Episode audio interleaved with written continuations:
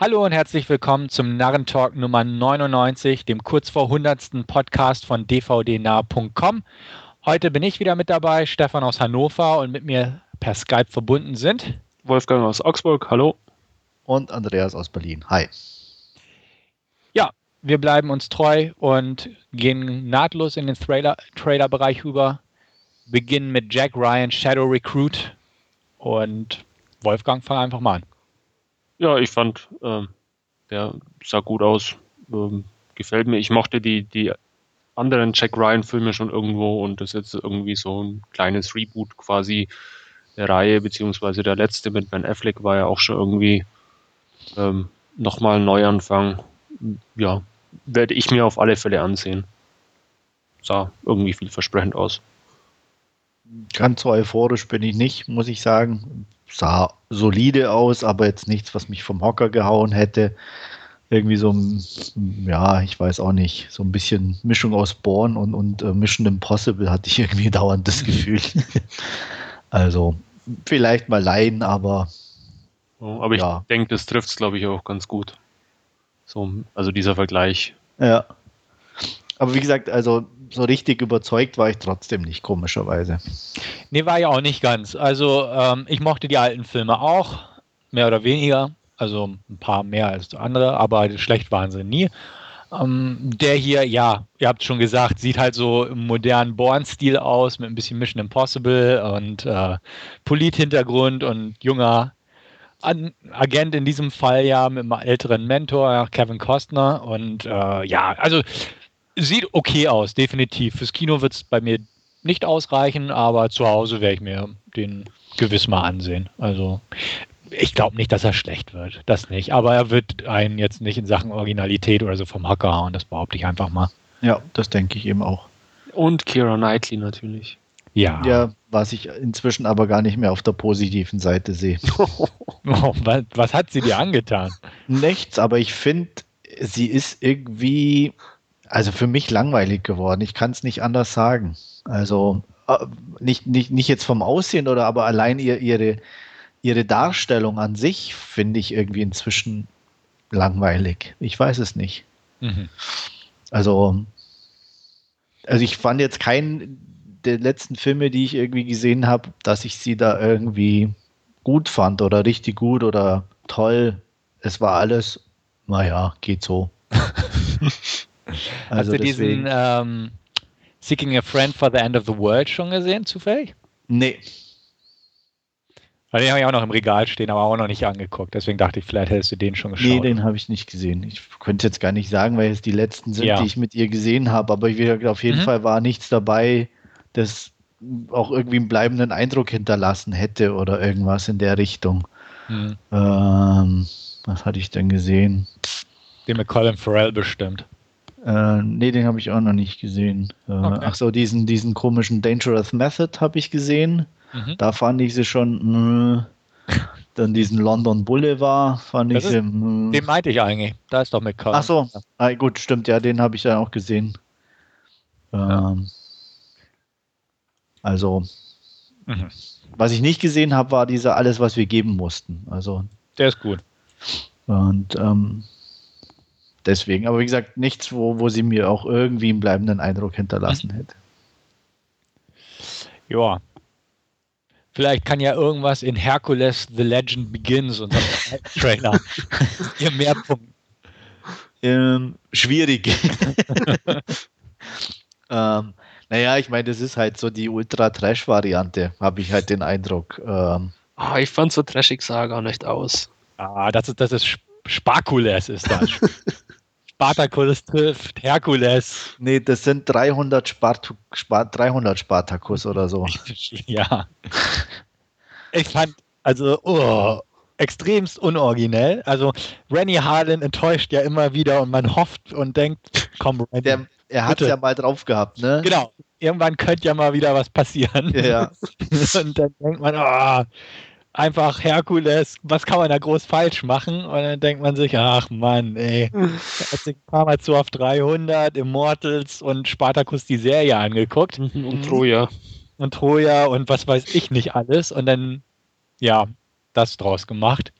Ja, ähm, Ich werde ihn mir bestimmt irgendwann mal angucken, einfach weil ich so einen Scheiß gern gucke ab und an und irgendwie ach, Rennie noch so ein bisschen die Treue halte, aber der, der Trailer war irgendwie dumm. Also einfach weil das Coole aus Spartacus fehlte, also irgendwie Sex und Blut vor allem.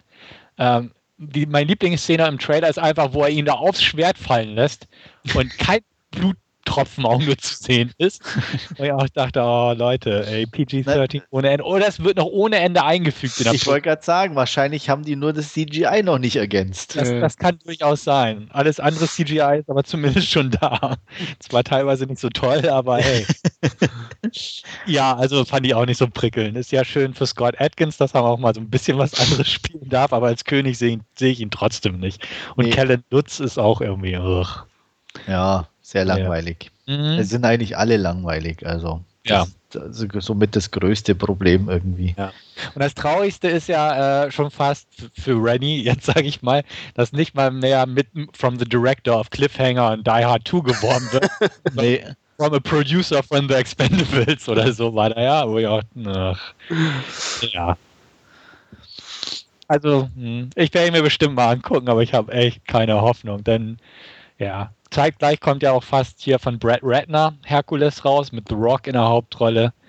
Da verspreche ich mir zumindest ein bisschen mehr von. Wahrscheinlich hat er auch mehrere Millionen mehr gekostet. Ja, bestimmt. Und hm. sieht halt dann wahrscheinlich, hat ein paar mehr Schauwerte. Ja.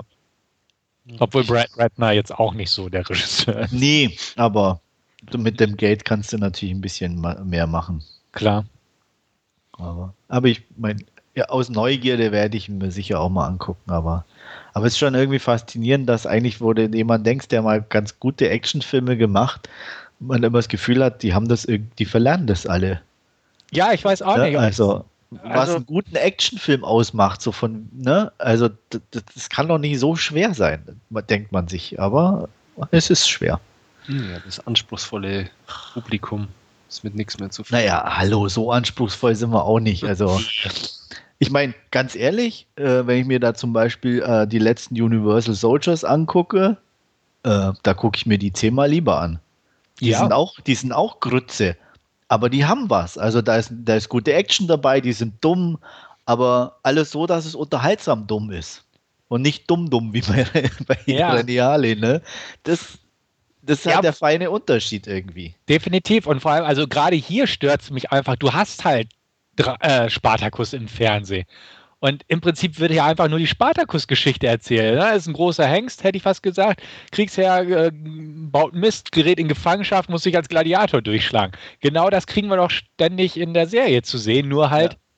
aufgepeppt mit Sex und Gewalt ohne Ende. Ne? Und hier haben ja. wir so eine saubere PG-13-Geschichte, eventuell. Also nehmen wir mal an, es kommt kein Blut mehr hinzu. Und ja, ne, so, du hast die Helme die, die, die lüsterne Badeszene, das war schon das höchste der Gefühle, oder? Ja, so ungefähr, aber. Oh. Nee, das war wahrscheinlich wirklich die PG-13 und in der richtigen Variante ist dann CGI-Blut mit dabei und äh, die, ja. du siehst mehr von der Badeszene. aber trotzdem hättest du den Herr äh, Spartakus noch und dann würdest du wahrscheinlich noch mehr Haut sehen, dann schließlich reizen die das ja sowieso ohne Ende raus. Ja, klar. Aber oh, ich weiß nicht, ich fand es halt auch traurig. Ich meine, wie du selbst sagst, es ist Rennie Harlan. Okay, er hat seit x Jahren schon keinen guten Film mehr gemacht. Ja. Aber er hat immer so immer ein paar Hoffnungsschimmer. Also wie gesagt, auch 12 Rounds fand ich war okay. Nee. Aber ja, ich nee, weiß, nee, nee. die Diskussion hatten wir schon. Aber den fand ich zumindest noch okay. Und jetzt hatte ich ja äh, Diatlov Pass Incident geguckt, der auch in Ordnung war, bis er dann am Ende total Banane wurde. Ähm, gute Filme waren es beide nicht, aber ich fand mich irgendwie noch so ein bisschen irgendwie gut unterhalten, zeitweise zumindest, bevor es das denn ins Kann dir ja bei hat. Herkules auch noch passieren. Das stimmt, das stimmt, aber hier irgendwie der Trailer hat mich schon angeödet, einfach vom Grundkonzept her. Ja. Wenn ich dann weiß, es kommt noch, kommt noch ein zweiter Herkules-Film im selben Jahr raus, ja, dann ist irgendwie so, hm, ja. Was sagst du denn dazu, Wolfgang? Komm. Ja, keine Ahnung. Ich glaube, das ist auch so ein Leihkandidat irgendwann mal mit, mit niedriger Priorität, einfach um es mal gesehen zu haben. ähm, ich, also wirklich reizen tut er mich jetzt ganz ehrlich auch nicht. Und ich habe vor kurzem auch Gladiator mal wieder angeschaut und der schaut von den Effekten halt x-mal besser aus und der ist mittlerweile fast 15 Jahre alt. Ähm, ja. Also ich, ich fand ihn jetzt nicht ganz so trashig vom, äh, du hattest das ja, glaube ich, gepostet, Stefan, dass er ultra schlimm ausfand. Also das fand ich jetzt nicht, aber es war natürlich auch kein äh, Big Budget, High-End CGI. Ja. Wir werden sehen, ne? Ja. Ja. Gut. Oder auch Irgendeiner von uns bestimmt. Ja. Wo wir gerade beim Stichwort Big Budget CGI-Krams sind, kommen wir zu unserem nächsten Trailer, I Frankenstein. Ich dachte mir ja beim Trailer anschauen, das schaut aus wie Underworld und dann stand es auch schon da. Und deswegen werde ich mir auch angucken, Ja, weil ich ich, mir auch. Underworld angeguckt habe. Ich habe, äh, an was ich mich auch noch erinnert fühlte, an Priest, den habe ich auch angeguckt. Also, Van Von Helsing haben wir auch leider geguckt. ja, ähm, deswegen werde ich mir den sicher auch angucken. Ähm, er sah ziemlich dumm aus, er sah ziemlich trashig aus, aber Also richtig gestört hat mich jetzt der Trailer auch nicht oder ich so. fand ihn überraschend. Also ich habe mal so vom Titel gedacht, uh, Frankenstein Story interessiert mich eigentlich überhaupt nicht. Ähm, aber Trailer, ja, wie du sagst, wenn man, wenn man diese Underworld-Filme und The Priest und wie sie alle heißen gesehen hat, äh, da passt der genau in das Schema und ich glaube, ähm, genau so wird man unterhalten und dann natürlich die ganze 3D-Phase noch oben drüber gelegt Ja. in dem Film. Aber ja, könnte ganz lustig im Heimkino sein. Also der hat mich echt fast abgeturnt, der Film. Also der Trailer, weiß ich nicht. Ah, ich, hatte mir einfach mal was Cooles versprochen und dann kriege ich sowas. Also das, das hat mich einfach zu sehr an alles erinnert. Und dann so viele Effekte und wie du selbst sagst, man, man guckt den Trailer und denkt unweilig an Underworld und Bill lä- läuft durchs Bild und dann kommt auch noch von The Producers auf. Und ich hätte gern mehr etwas Düsteres. Also einfach, was weiß ich, ne? Frankenstein als Kämpfer oder so, Frankensteins Monster. Hätte man vielleicht was Cooles draus machen können und nicht immer mit den Dämonen. Ich muss aber auch gestehen, am Anfang den Trailer, wo sich dieses Ding da in den Typi verwandelt, äh, dieses Engelswesen oder Ja. so, in den, in den, das sah cool aus, wo ich dachte, okay, netter Einstieg so. Aber dann, als diese ganzen hunderten Viecher da am Ende noch rumtollten, ähm, hat einfach sich für Teil 2 oder 3 aufheben können. ja, wahrscheinlich irgendwie sowas. Also, ähm, nee, weiß ich nicht, fand ich dann irgendwie doof, muss ich ganz ehrlich sagen. Ähm, ich werde ihn mir auch gewiss mal angucken. Ich habe mir auch die Underworld-Dinger und so weiter und so fort angeguckt, klar. Aber irgendwie habe ich so im Vorfeld gedacht, Mensch, der könnte ganz nett werden, wenn sie es nicht zu sehr übertreiben mit dem CGI-Gedöns. Äh, und vom Trailer her habe ich die Befürchtung, sie haben es einfach mal wieder übertrieben, weil sie irgendwie alles wieder reingeballert haben. Äh, auch um den 3D-Effekt natürlich zu pushen. Aber also der hat mich irgendwie ein bisschen geärgert. Noch mehr als Herkules fast. Also, nö, so kann ich nicht sagen. Wie gesagt, Mhm. er hat mich irgendwie ein bisschen kalt gelassen in dem Sinn, aber weil ich mir die anderen angeguckt habe, werde ich mir den wahrscheinlich auch angucken. Hm. Okay, dann gehen wir weiter zu wer? Well. Ja, wer war's? ähm, ja, eine trashige Werwolf-Variante mit ein bisschen CGI-Blatt. Hm. Ja, Kann passieren, dass er im Player landet, aber so richtig begeistert war ich von dem jetzt auch nicht. nee, war ich auch nicht. Sieht, sieht okay aus. Also ich mag ja so, so, ein- so ein Quatsch, hätte ich fast gesagt. Ähm, sah trashy, B-Moviehaft aus. Äh, Die äh, Found-Footage-Geschichte wirkte da schon irgendwie ein bisschen sehr weit hergeholt teilweise. Wird aber bestimmt irgendwie irgendwann mal in meinem Player wandern. Einfach weil ich sowas eigentlich ganz gern gucke, auch wenn es doof ist. Also ich ist halt mein Metier. Und Wolfgang wahrscheinlich. Eher weniger, vermutlich. Das überrascht mich jetzt überhaupt nicht. äh, außer Stefan macht dann eine Rückmeldung, dass der ja so grandios Ja. aufmerkend ist. Und Genau. Ja. Wahrscheinlich noch mit total viel Tiefgang und ähm, Ja, er Mhm. war es, ne? das, Ja. Das Werwolf-Genre neu erfindet quasi. genau. Ja, endlich Found Footage richtig gut gemacht. So. Ja. Based on a true story.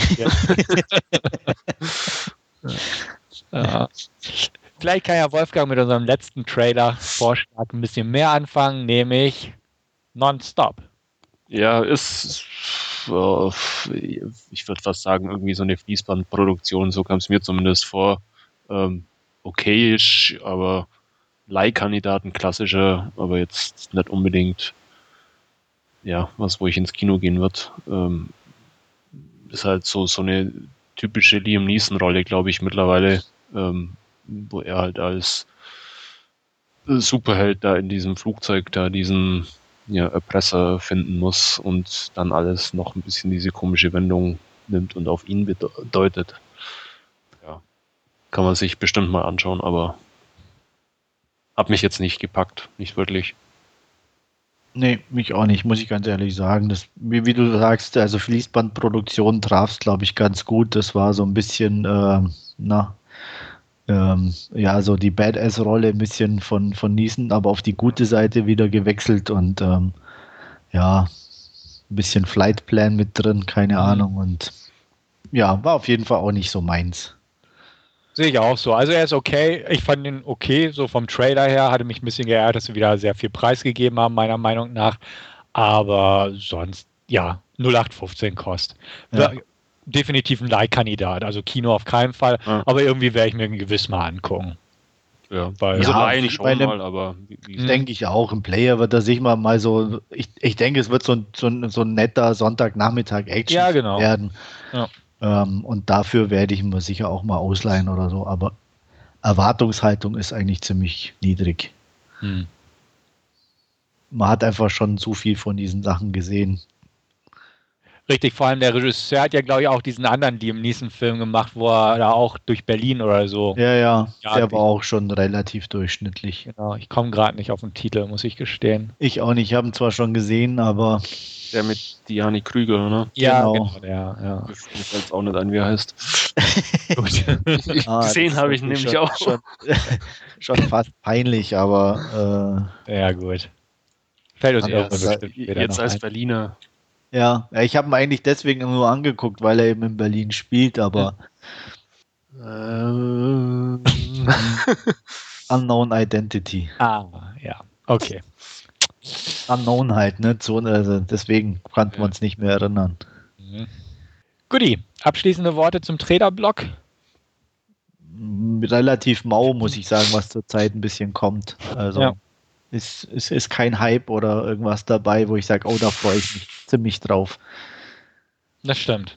Sehe ich auch so. Also auch von den geposteten jetzt. Ich wüsste jetzt auch gerade keinen Film, wo ich so dringend mal endlich einen ersten Trailer oder so erwarte.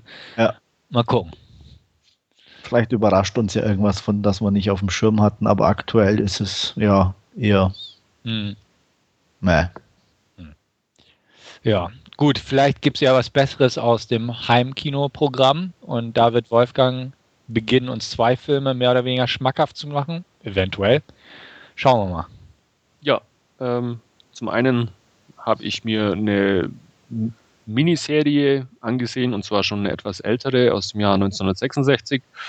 Ähm, Die Gentlemen bitten zur Kasse. Das ist eine deutsche Produktion und geht ähm, ja um den Postraub von, auf den ähm, Zug zwischen Glasgow und London. Ähm, ich weiß gar nicht, wie ich da wieder draufgekommen bin, den mal wieder anzuschauen. Ich glaube, ich habe irgendwo einen Artikel gelesen, weil sich irgendein Ereignis, glaube ich, gejährt hat oder was weiß ich. Ich weiß es nicht mehr genau. Auf alle Fälle hat es mich gerissen, den mal wieder anzuschauen. Ich habe den als Kind auch schon mal gesehen. Und ja, es ist ein Dreiteiler ähm, mit ausnahmslos deutscher Besetzung, die eben da diese britischen Gangster spielen. Unter anderem Horst Tappert spielt mit oder ähm, na, sag's mal, Grit Böttcher spielt äh, auch mit und wenn man sich im deutschen Fernsehbereich ein bisschen auskennt, kommt einem bestimmt ein oder andere Name auch noch bekannt vor. Mir ist, oder bei mir ist es jetzt nicht so der Fall. Ähm, aber wie gesagt, den Dreiteiler wollte ich unbedingt mal wieder sehen und ähm, habe mich auch erneut wieder ganz gut unterhalten. Ähm, ist eben so aufgebaut, dass im ersten Teil das Ganze ein bisschen äh, die Planung des Überfalls näher beleuchtet wird, auch äh, wie man quasi ja das Stadtkapital ergaunert oder stiehlt für, für diesen ganzen Coup, ähm, wie man das Team zusammenstellt. Ähm, der zweite Teil behandelt dann eigentlich hauptsächlich den Überfall auf den Zug selbst.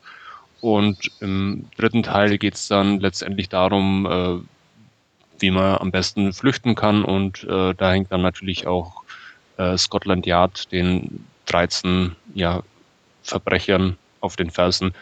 Ähm, also ich fand es nach wie vor sehr schön. Es ist auch ein bisschen so mit so einer Erzählstimme quasi alles überlagert am Anfang und am Ende, der ein bisschen darauf hinführt, die Ereignisse ein bisschen vorstellt. Ähm, die ja, 13 Charaktere werden eigentlich auch sehr schön äh, vorgestellt. Es ist eigentlich alles sehr charmant gemacht. Es ist äh, die, die Gangster sind alle sympathisch, äh, wie es der Titel eben schon sagt, die Gentlemen. Ähm, ich fand es ehrlich gesagt recht schön anzuschauen und äh, ja, äh, wer mit Schwarz-Weiß-Miniserien was anfangen kann, Stefan vermutlich eher weniger, ähm, der wird sich da oder sich auch fürs Thema ein bisschen interessiert für diesen Postraub, ähm, der wird da sicherlich eine ja, interessante Variante, eine unterhaltsame Variante finden. Ich würde das Ganze auch mit sieben von zehn entsprechend bewerten. Ja, klingt tatsächlich nicht nach etwas, was ich mir angucken werde. uh, ja, also dementsprechend danke für die Info, aber ich glaube nicht. Ja, ich kenne es auch aus kind Kindheitstagen. Ja. Ähm, ja, ich habe es auch schon ewig nicht mehr gesehen, aber jetzt, wo du es erwähnst, ähm, könnte man ja wieder mal. Hast du die DVDs irgendwie oder?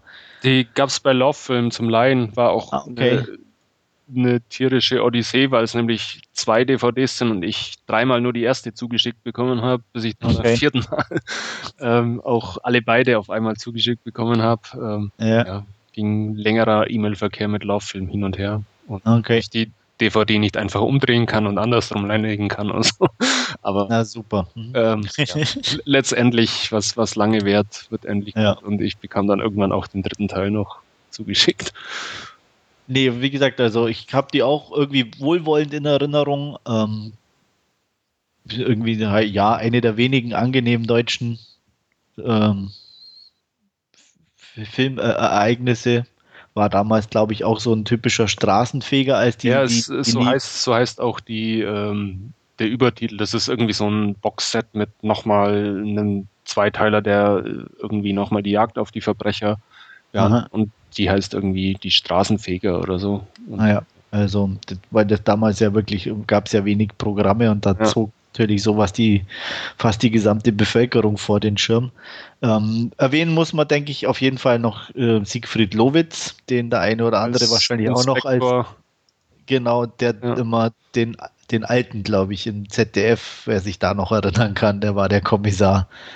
Stimmt. Äh, der spielt also, da auch. Von den Namen kommen wir irgendwie, wenn, wenn man so die Besetzungsliste anschaut, durchaus mehr bekannt vor, aber ich könnte sie echt nicht zuordnen. Ja, also das wäre jetzt der einzige, der mir spontan ja. da noch einfällt, wo ich weiß, aber sonst äh, müsste ich es jetzt auch nicht. Mein Grit Böttcher kenne ich noch von Drei Damen vom Grill, ja. glaube ich. Oder, hat, nee, nee, nicht Drei Damen, ähm, ähm, nee, die war die, jetzt, oder?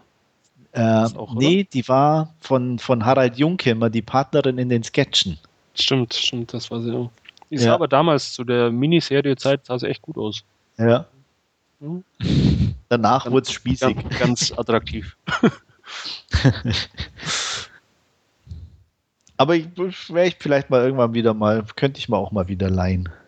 Es geht auch nicht allzu lang, ist jeder Tag ja. irgendwie nur. Sowas würde ich mir wünschen auf der Watchlist zum, zum, zum Angucken. oder so, ja. Ja, dass man das an, weißt du? Das wäre ideal. Ja. Aber so, so, so, alte deutsche Sachen haben sie da eher weniger drin. Na gut. Da wollte doch irgendwie die öffentlich-rechtlichen oder irgendjemand wollte doch so ein Archiv von deutschen Filmen, glaube ich, online stellen, wo ja, sie dann so ein Portal machen wollten, was dann irgendwie ja wettbewerbsrechtlich oder äh, vom wieder nicht funktioniert, ja, ja. Staatsvertrag oder so, irgendwas spricht dagegen und das dürfen ja. sie nicht. Genau, bei ARD und ZDF wollten es, glaube ich, zusammen machen ja. und äh, das hätte dann nicht genau. Ich glaube, jeder für sich könnte es, glaube ich, sogar machen. Ja, war irgendwie so ganz ja, ja. nicht unbedingt nachvollziehbare Gründe waren es auf alle Fälle wieder. Naja, Unmodernheit. Ja.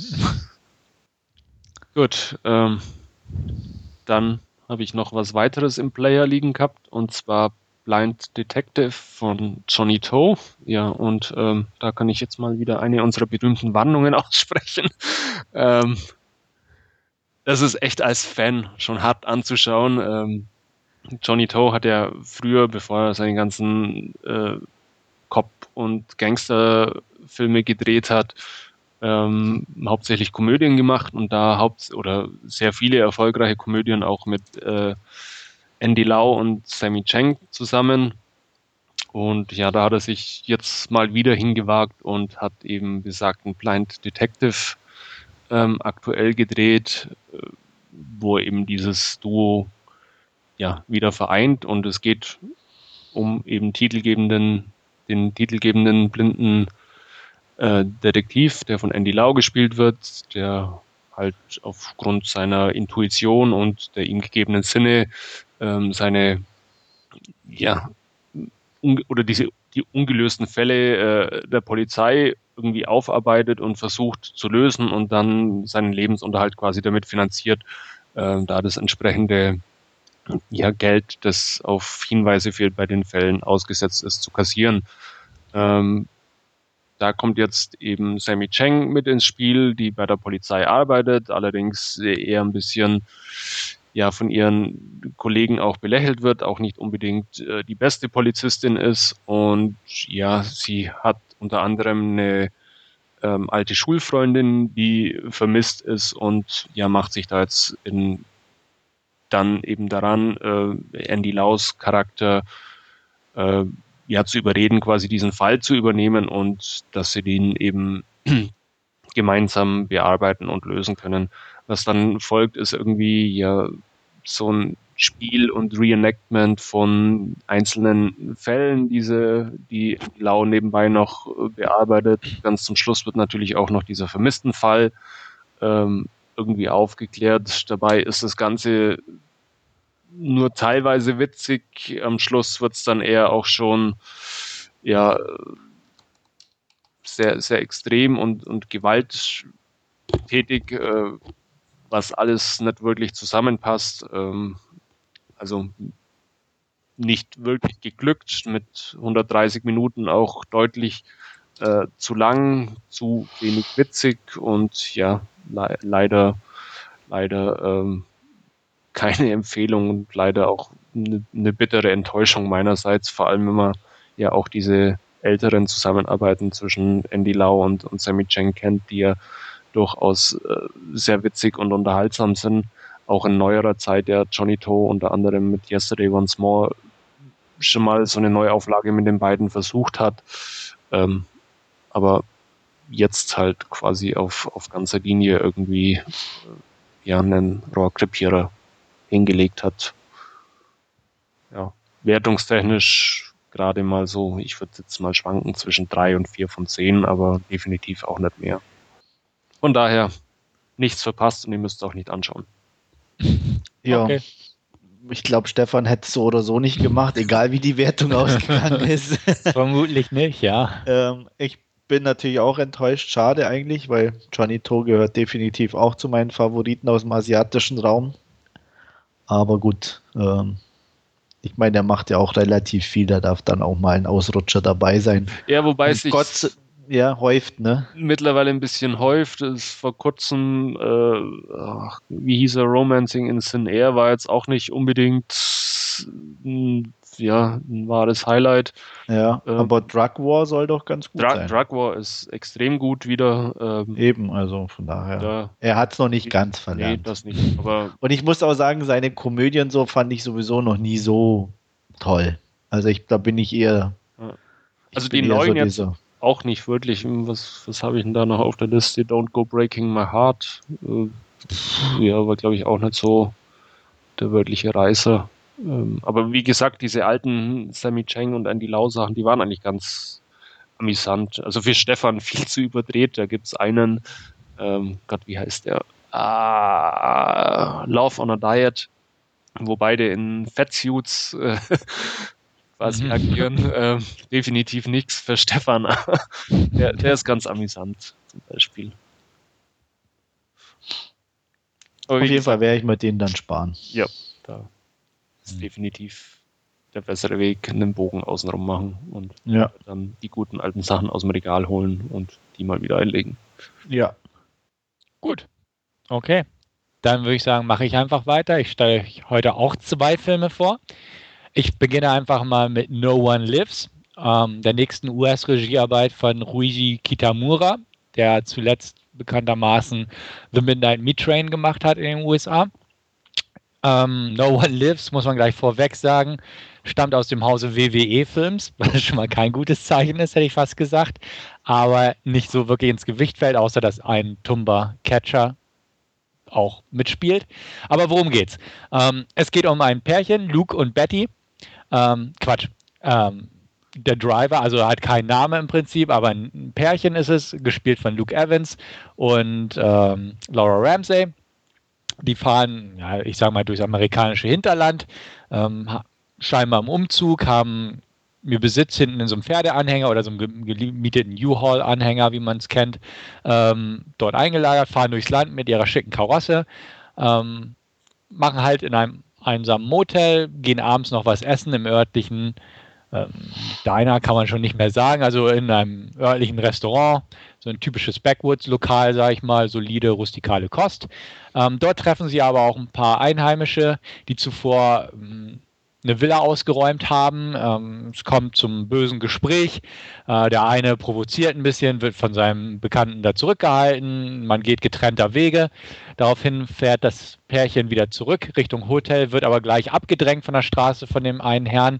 Ähm, sobald sie wieder erwachen, finden sie sich in einem Stuhl gefesselt wieder. Und äh, ja, von da an geht das Blutbad eigentlich los, beziehungsweise eigentlich geht es schon vorher los. Ähm, ist ein sehr brutaler Film. Ich will gar nicht zu sehr spoilern, also es ist halt die Frage, wie weit man jetzt geht in der Beschreibung. Ähm, es kommt nämlich noch heraus, dass äh, eine entführte junge Dame mit ins Spiel kommt. Sie nennt sich Emma, wird gespielt von Adelaide Clemens und ähm, ja, steht quasi im Prinzip zwischen den beiden Parteien. Denn ähm, der Ehemann kann sich aus der brenzlichen Situation, oder was heißt der Ehemann, der Herr, der, der Mann aus dem der vom Driver. Pärchen, der Driver, genau, kann sich auf jeden Fall befreien, sich gegen seine Widersacher zur Wehr setzen und nimmt halt im Prinzip den Kampf gegen äh, ja, die Hinterwäldlerbande auf, sozusagen, während Emma so ein bisschen zwischen den Fronten gefangen ist, hätte ich fast gesagt. Ähm, ja, es ist ein B-Film durch und durch irgendwo. Also er ist definitiv nicht so gut wie The Midnight Meat Train. Ähm, er ist auch nicht so, ja, so schmatzig und cool, wie man es erwarten könnte oder wie manche Stimme im Vorfeld eigentlich behauptet hat. Es ist im Prinzip eine B-Movie-Schlachtplatte mit sehr vielen brutalen Tötungsarten, aber auch jetzt nicht so abgedreht, sodass man sagen könnte, wow, unglaublich gut oder so. Es sind gut gemachte Splatter- und Gore-Effekte vorhanden. Ähm, Robert Hall zeichnet sich dafür verantwortlich. Der hat äh, seine eigene Make-up und FX-Schmiede, hat auch mit den Chrome Skull bzw. Late, Rest, äh, eigene Regiearbeiten gemacht, wo er seine Handwerkskunst eindrucksvoll zur Schau gestellt hat. Hier ist, ist er auch ganz gut dabei, sage ich mal, aber irgendwie hat mich das alles nicht so richtig vom Hocker gehauen. Also da habe ich schon wesentlich Besseres gesehen. Ähm, ich will auf keinen Fall sagen, dass es schlecht gemacht ist, denn im Prinzip sind eben diese Gore-Sequenzen, diese, diese Tötungen, die Kills, die Highlights des Films. Ähm, der Driver oder der, der Mann der Geschichte kämpft sich im Prinzip wie ein schweigsamer Terminator durch die Reihen der Hinterwäldler. Ähm, viel mehr ist da einfach nicht. Und das, das ist halt auch ein Problem bei der Sache, weil die Story ist einfach doof. Ähm, es gibt nicht viele, es gibt eigentlich so gut wie keine Identifikationsfiguren, denn auch Emma ist traumatisiert und dadurch auch nicht gerade jetzt die übersympathischste. Und somit hat man im Prinzip einen Killer beziehungsweise einen mordenden Mann gegen irgendwelche dummen Hinterwäldler mit einer traumatisierten Person, die aber einem wirklich nicht so ja, das Mitleid entlockt in der Mitte. Ja, viele unsympathische Typen, die sich gegenseitig umbringen, hätte ich fast gesagt. ähm, ja, kann Reiz bei manchen ausüben, das Ganze. Mich hat es jetzt nicht so umgehauen wie gesagt, die Brutalitäten sind in Ordnung, die Darsteller schwanken arg. Also Luke Evans spielt die Hauptrolle. Luke Evans hat es inzwischen ja recht weit geschafft, sage ich mal, mit Clash of the Titans, Drei Musketiere, Fast and the Furious 6 hat er den Bösen gespielt, Hobbit ist er gerade im Kino, ähm, ist also definitiv ein etwas bekannteres Gesicht. Hier muss er nicht wirklich spielen, sondern nur grimmig dreinblicken und töten. Ähm, das macht er ganz gut, meiner Meinung nach. Also das, das ist schon ganz in Ordnung die anderen Hillbillies, ja, hm. Kanonenfutter, sage ich mal. Ne? Nicht, nicht unbedingt der Rede wert und teilweise, wie zum Beispiel im Falle des erwähnten Wrestlers, dessen Name ich auch nicht kenne, ähm, auch echt blöd eigentlich. Ähm, Adelaide Clemens kenne ich eigentlich aus diversen Produktionen, ist eine Australierin, die habe ich zum ersten Mal in Wasted on the Young gesehen, einem schönen Film, ähm, hat auch in Silent Hill 2 eine Hauptrolle gespielt, sieht für mich immer noch ewig gleich aus mit Michelle Williams, muss ich immer denken, wenn ich sie sehe. Dadurch, bisschen, ja. ja. also irgendwie erinnert sie mich ständig dran. Ähm, hat mich auch nicht umgehauen. Also ah, die Rolle hätte es vielleicht bringen können, hätte man so ein bisschen anders aufgearbeitet, aber irgendwie hat es mich da auch nicht packen können. Und dementsprechend blieben halt einfach wirklich hm, viele Leute, die als Kanonenfutter herhalten. Laura Ramsey muss man allerdings erwähnen, die sehe ich eigentlich immer ganz gern. Die ist auch als Brünette ganz süß, sonst ist ja sie blond, aber hat nur eine kurze Rolle und gibt schauspielerisch natürlich auch nichts her, das Ganze. Der Film hat ein, zwei nette Ideen, die jetzt auch nicht so die Kracher-Ideen sind, aber gerade in dem tummen Kontext, sage ich mal, durchaus ein bisschen hervorstrechen. Das einmal ist, äh, eine davon ist das Trauma, sage ich mal, oder die, die, psychologische Geschichte, unter der er mal leidet. Und ähm, noch so zwei, drei Kleinigkeiten, die ich hier aber nicht spoilern möchte. Aber halt, das sind nur so kleine Ideen, wo man denkt, okay, das ist ganz nett. Aber sonst ist es im Prinzip nicht viel mehr als, ein, ja, man kann es fast sagen, ein typischer Backwood-Slasher, nur ein bisschen schmatziger. Mit einem, kleinen, mit einem kleinen Twist sozusagen. Genau, mit einem kleinen Twist. Sehr gut formuliert, Andreas. Du hast ihn nämlich auch gesehen und kannst auch ein paar Worte dazu sagen. Ähm, irgendwie hat er mir durchaus gefallen, einfach weil er so ein bisschen einfach ein bisschen goriger ist als so der übliche Slasher. Aber ein bisschen hat er mich auch enttäuscht, einfach weil ich einen Tick mehr erwartet habe, gerade weil ich auch Midnight Meat Train so mochte. Äh, Midnight Retrain habe ich auch in der Woche zuvor mir auch nochmal angeguckt und fand den immer noch sehr gut. Und hier ist es einfach so ein 0815-Ding. Im Prinzip ähm, vielleicht ein, zwei besseren Darsteller, als man normalerweise bei so einer Handlung erwarten könnte, aber auch nicht viel mehr. Wie gesagt, wer Gore und sowas mag, kann sich das hier angucken, aber ne, als, als gestandener Vielseher hat er mich jetzt nicht unbedingt um, umgehauen oder ähnliches. Ich gebe gute 5 von 10, aber für eine 6 kann ich mich da einfach nicht ja, hinreißen lassen, sagen wir es mal so. Und ich glaube, du hast ihn auch ungefähr mit 5 bewertet, ne? Ich hatte ihm auch eine 5 gegeben, eigentlich genau aus den gleichen Gründen wie du auch. Ähm, er ist nicht schlecht produziert, er hat einen ganz netten Schauwert an sich. Ähm, wie gesagt, die, die Hauptpersonen sind okay. Ähm, der Rest ist wirklich Kanonenfutter. Die Kills sind ähm, gut umgesetzt und, und auch, sage ich mal, äh, handwerklich gut gemacht von, von, von den Special Effects. Äh, man hat jetzt auch nicht das Gefühl, dauernd überall CGI zu sehen, was ich sehr angenehm empfand. Ja. Ähm, was ja auch nicht mehr so, so an der Tagesordnung ist heutzutage. Und ja, so deswegen, also insgesamt, aber er hat halt auch einfach, äh, ja, es ist nichts Besonderes einfach an sich, ähm, bis auf die Twists und das rettet halt nicht so einen ganzen Film. Und ja, deswegen bin ich auch wirklich nur auf eine 5 gekommen, mehr beim besten Willen nicht. Und irgendeine Tendenz, den dann nochmal anzugucken, hat man irgendwie auch nicht, weil ja, wie gesagt, da einfach zu wenig drin ist an Substanz, um, um den da nochmal anzugucken. Und er ist einfach auch nicht trashig genug, um, um dann zu sagen, es ist ein Partyfilm oder was in der Richtung. Um, um da richtig abzufeiern, fehlt dann einfach auch ein bisschen was. Richtig, der ist nicht trashig genug, um so ein Partyfilm zu sein, der ist nicht spannend genug, um einen wirklich zu packen irgendwo. Ja. Ähm, wie gesagt, da man mit den Figuren auch nicht wirklich mitfühlt, gibt es da auch nicht so die Connection, wo man jetzt irgendwo mitfiebert oder ähnliches. Gar nicht, nee. Ja dass äh, nicht groß auf CGI zurückgegriffen worden, fand ich auch positiv, denn das ist immer noch bis heute mein Kritikpunkt Nummer eins ein Midnight Meat Train, dass da in ein paar Sequenzen einfach zu viel CGI zum Einsatz kam. Ähm, hier zum Glück nicht. Und äh, was ich ganz gut fand am Anfang von No One Lives, ist einfach, dass der eigentlich ein ziemlich cooles Tempo am Anfang vorlegt. Ja. Ähm, er, geht, er steigt cool. eigentlich gleich richtig ein. Also ja. das fand ich auch sehr angenehm. Aber dann passiert irgendwie trotzdem zu wenig. Also es genau. ist halt dann so dieses zehn kleine Negerlein-Prinzip, ohne einen irgendwo zu überraschen. Richtig, richtig. Und ich habe mich echt geärgert, weil ich habe die britische Blu-ray geguckt.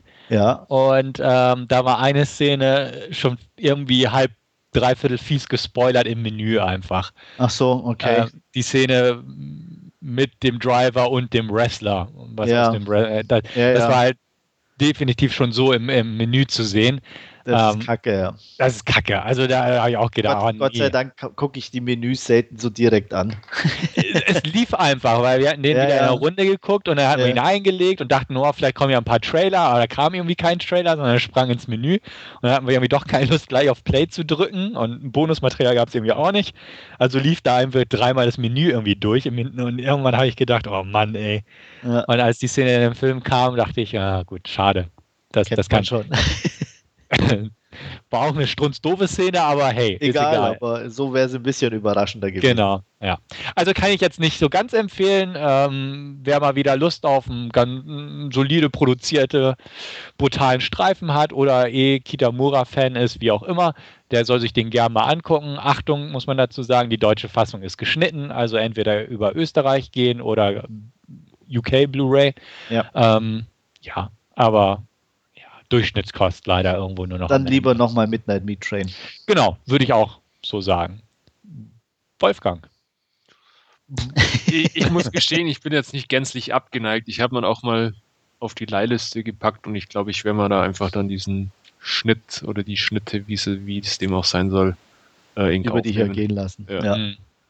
Aber da hat der Film noch weniger zu bieten, Aussagen. Also, es kann dann natürlich sein. ja. Aber man kann jetzt, er kann es ja dann zumindest darauf schreiben, dass er die geschnittene Fassung ja, genau. ja. Nee. ja, wie, wie gesagt, äh, klang jetzt nicht gänzlich uninteressant. Auch dieses Backwood, diese Backwood-Thematik ist ja, kann man sich ja hin und wieder mal anschauen. Ja, ist okay. Also wie gesagt, ne, es ist nichts Neues, aber so gesehen ist es in Ordnung. Gut, was mich etwas mehr befriedigt hat, sage ich mal, war mein Gang ins Kino in der letzten Woche, beziehungsweise vorgestern. Da habe ich mir Gravity angeguckt, der gerade angelaufen ist, von Regisseur Alfonso Cuaron, der auch äh, Children of Men unter anderem gedreht hat. Zuerst wollte ich den Film nicht unbedingt im Kino sehen, muss ich ganz ehrlich gestehen. Ähm, so im Vorfeld hat mich nichts wirklich übermäßig an dem Streifen angesprochen. Dann ist er sehr, sehr gut in den USA gestartet, begleitet von tollen Reviews. Er steht immer noch bei 98 Prozent positiv bei Rotten Tomatoes. Und ähm, auch in meinem Bekanntenkreis mehrten sich plötzlich die Stimmen, wie toll der doch auch in 3D zu bewundern sei. Und dann habe ich mich doch überreden lassen, beziehungsweise habe dann selbstständig gesagt, okay, wir gucken mal, ob O-Ton-Vorstellung ist, weil wenn, dann, dann richtig so ungefähr. Und das bot sich dann Montag auch an, die Gelegenheit. Also habe ich mir den im O-Ton im 3D-Kino im größten Saal hier in Hannover angeguckt, was auch genau richtig war, meiner Meinung nach. Ähm, worum geht's? Kurze, kurze Zusammenfassung der Handlung. Es geht im Prinzip um eine ähm, Space Shuttle-Mission ähm, wo mehrere Astronauten zugange sind. Unter anderem unsere zwei Hauptdarsteller, einer gespielt von George Clooney, die andere von äh, Sandra Bullock.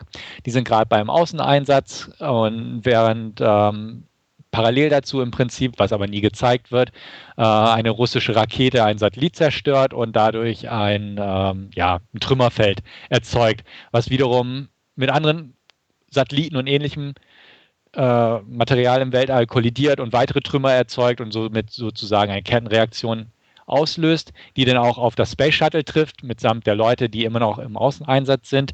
Ähm, die von Clooney und Bullock gespielten Astronauten überleben das Ganze als einzige von ihrem Team.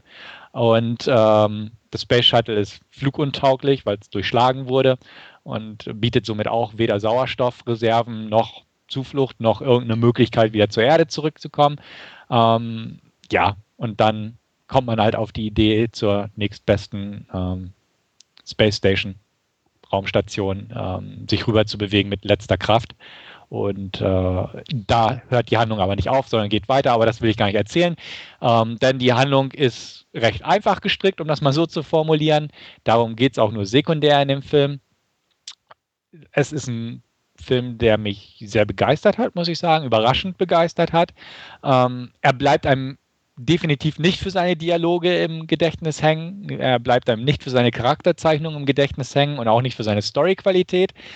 Aber ich habe mich echt wahnsinnig gut unterhalten gefühlt dabei. Ähm, er ist definitiv nicht perfekt, da komme ich gleich noch drauf.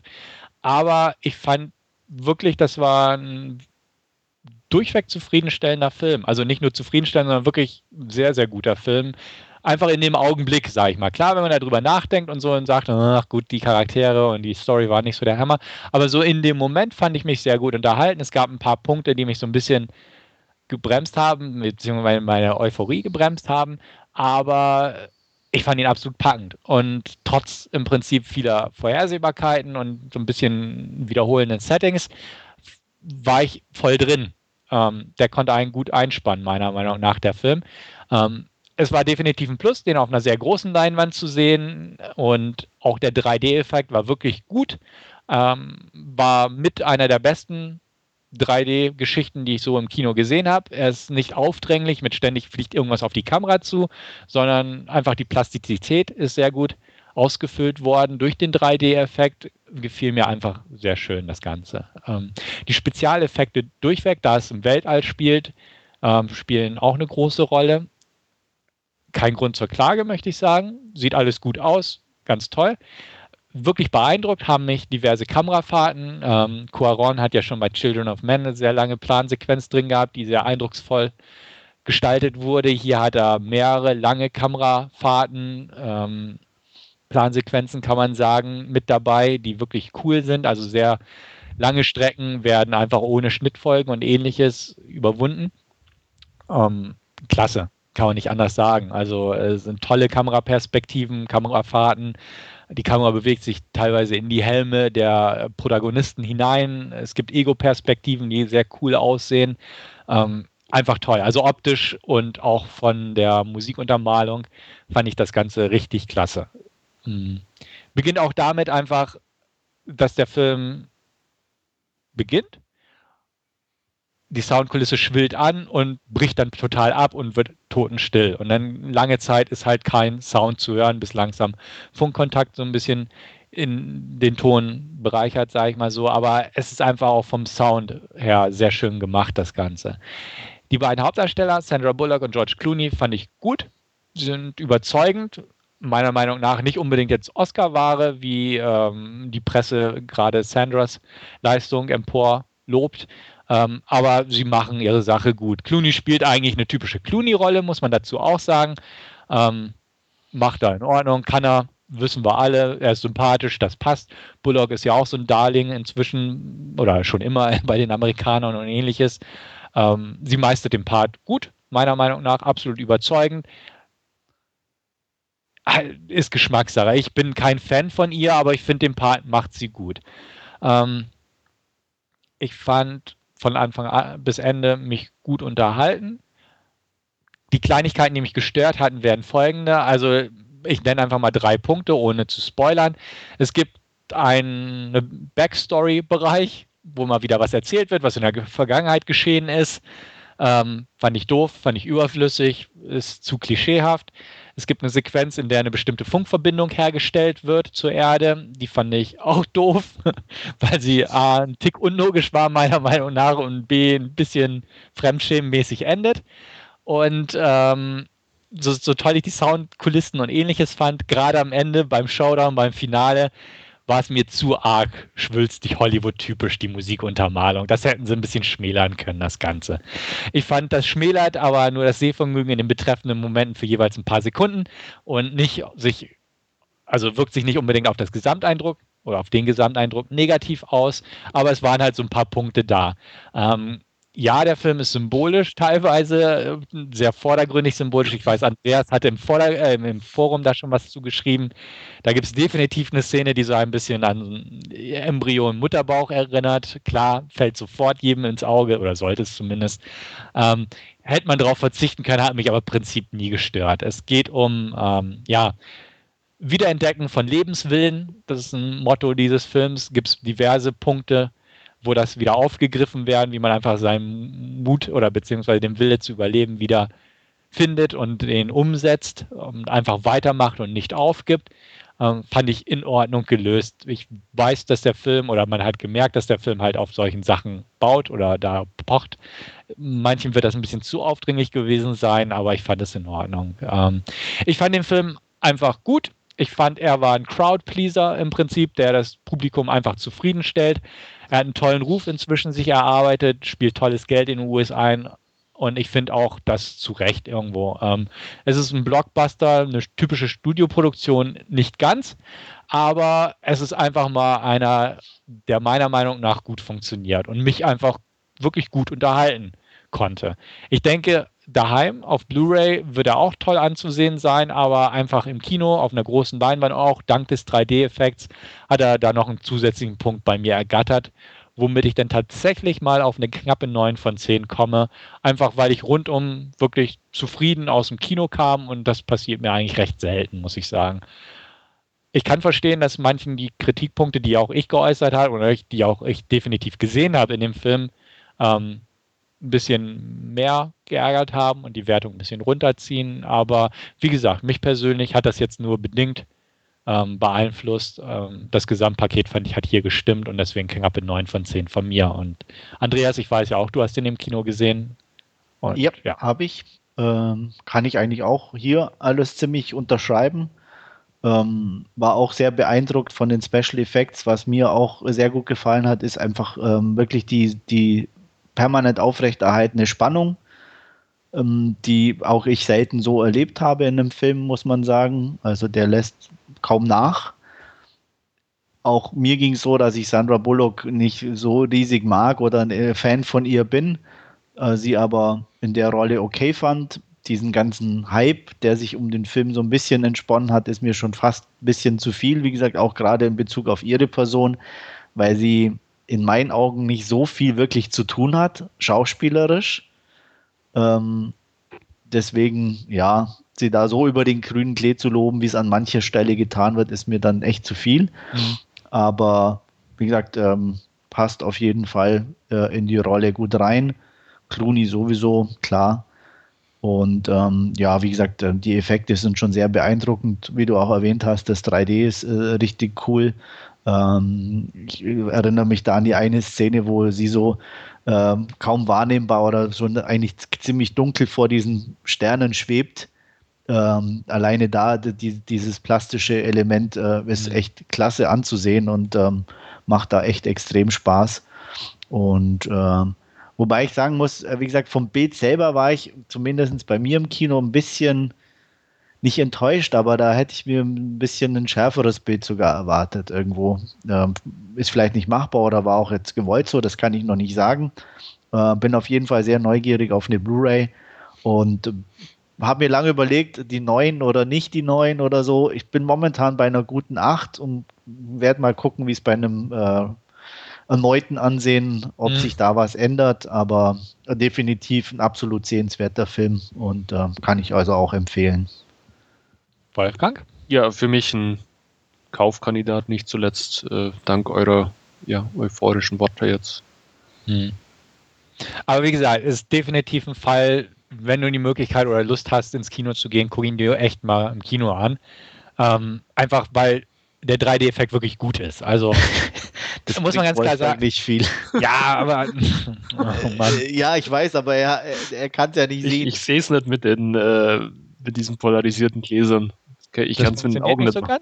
Nee, so, okay. ich, ich kann es mit den Augen nicht machen, beziehungsweise ich kann mit einem Auge schauen und dann siehst du mit dem anderen nicht und dann ist der 3D-Effekt für den Arsch. Ah, okay, gut. Deswegen okay. kann ich mir den Kinobesuch aussparen. Ja, gut, das habe ich gerade nicht so auf dem Schirm. Okay. Ähm, ja, aber du hast eine riesen Leinwand, wo das auch cool aussieht. ja, das ist ja. absolut. Also. Ja. Hattest du, äh, ähm, Andreas, den im IMAX zufällig nee, gesehen? Oder? Ähm, leider nicht. Mhm.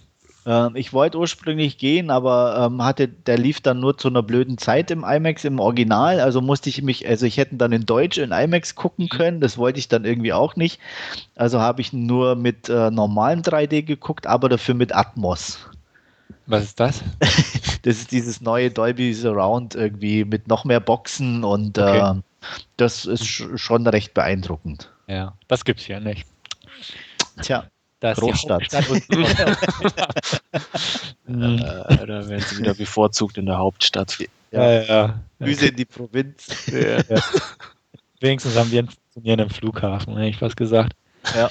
Ja gut, ihr habt auch einen funktionierenden Flughafen. Drei, ja, so, so ist es nicht, aber wir, wir haben eine Bauruine sozusagen. Ja, nicht nur eigentlich, aber sehr viele Bauruinen, aber äh, naja. Ja. Nee, okay, aber können wir uns darauf einigen, sehenswerter Film auf jeden Fall. Ich denke, Wolfgang wird ja auf jeden Fall auch definitiv zu Hause gefallen. Ja, gehe ich fest von aus. Ja. Also, denke hm? Würde mich wundern, wenn er ihm nicht gefällt. Gut, dann würde ich sagen, bin ich auch soweit durch und gebe ab nach Berlin. Ja, ähm, ich habe dankenswerterweise ein paar Rezessionsexemplare bekommen. Unter anderem hat uns Universal Pictures Germany äh, The Purge zur Verfügung gestellt. Und ja, den habe ich mir angeguckt. Ich weiß nicht, ob so der ein oder andere schon im Vorfeld was davon mitbekommen hat. Er hat ja doch ähm, ähm, ja so ein bisschen äh, schon im Vorfeld Wellen getragen, kann ich fast sagen, ähm, positiv wie negativ. Es geht um das Jahr 2022 in den USA. Äh, eine neue Regierung ist an der Macht und ähm, es gibt bestimmte neue Regeln, die helfen, den, äh, die Kriminalitätsrate als auch die Arbeitslosenquote äh, unten zu halten. Und zwar einmal die ähm, nach der Säuberung, wie es so schön heißt, ähm, bei uns auf Deutsch im Original The Purge. und ähm, in dieser Nacht sind alle Straftaten erlaubt. Ähm, das geht also von Mord über Diebstahl und Vergewaltigung, ohne dass man mit irgendwelchen Konsequenzen rechnen muss. Ähm, dies soll sozusagen bewerkstelligen, dass die Aggressionen der äh, Bewohner ähm, auf einem niedrigen Level während des restlichen Jahres gehalten werden, was soweit auch relativ funktioniert. Böse Zungen behaupten gleichzeitig, dass es eigentlich mehr oder weniger nur dazu da ist, die Armenbevölkerung äh, zu reduzieren, weil die sich natürlich keinen Schutz leisten können und als Opfer an erster Stelle stehen in dieser Nacht. Ähm, wir treffen hier auf James Sandin, gespielt von Ethan Hawke, ähm, seine Frau Mary, gespielt von Lena Headey ähm, die haben zwei Kinder, ein Mädchen Zoe und einen jungen Charlie. Ähm, er ist Verkäufer von äh, Alarmanlagen, ganz speziellen Alarmanlagen, die Häuser sicher machen in der Purge Night vor Eindringlingen. Ähm, er hat seine ganze Nachbarschaft mit diesen Alarmanlagen mehr oder weniger ausgestattet, was ihm zu einem ähm, recht guten Reichtum verholfen hat. Er auch an dem Abend zur Freude aller berichten kann, dass er die Nummer eins im Verkaufsgebiet ist und ja, ähm, sie bereiten sich insgesamt vor auf diesen Abend und ähm, es gibt aber schon so leichte Spannungen innerhalb der Familie, also ganz so äh, Friede, Freude, Eierkuchen ist dann doch nicht nach alles nach draußen. Zoes äh, Freund ist älter, trifft nicht auf den Geschmack des Papas, was natürlich immer zu Konflikten führt.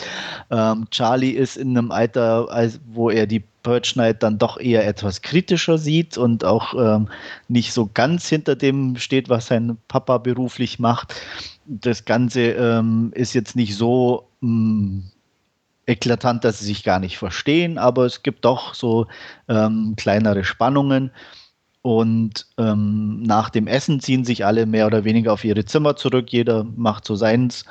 Und ähm, Charlie stellt dann fest über die Außenkameras, dass draußen einer ähm, Flüchtling oder Hilfe sucht, der verfolgt wird. Und er macht ihm äh, eigentlich, ähm, ohne es zu dürfen, die Tür auf. Und dieser Eindringling ist ein Obdachloser, der sich natürlich sehr über die Hilfe freut. Die Verfolger sind weniger erbaut über die ganze Situation und ähm, geben den einen Zeitlimit vor. Entweder der nette, äh, das nette Opfer verlässt das Haus und äh, bekommt seine gerechte Strafe oder die ganze Familie muss dran glauben. Ja, ähm, das ist so die Ausgangssituation von The Purge, was sich auch im ersten Moment ähm, nach einer guten Idee anhört und eigentlich auch ist und auch ähm, viel Spielraum eigentlich bieten würde für, ich sage mal, angefangen politischen wie gesellschaftlichen ähm, Fragen und ähnlichem wird eigentlich ganz schnell klar, ist nur ein Home Invasion Movie und leider auch nicht mal eins der besseren Sorte, da einfach nichts Besonderes geboten wird. Ähm, es ist das übliche Spielchen, mehr oder weniger äh, zehn kleine Negerlein. Irgendwann kommen die Leute rein in das Haus und ähm, ja, Es gibt noch einen kleinen Twist zum Ende hin, der das Ganze aber auch eher noch ähm, eher ärgerlich in meinen Augen gemacht hat. Also ich fand es mh, mm, ja sehr an den Haaren herbeigezogen.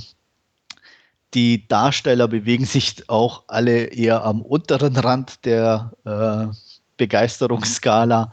Selbst Ethan Hawke und Lena Headey konnten mich überhaupt nicht überzeugen in dem Streifen. Das war ich weiß nicht, sah wirklich so nach Auftragsarbeit aus und äh, nicht, oh, oh, wir wollen einen tollen Film machen.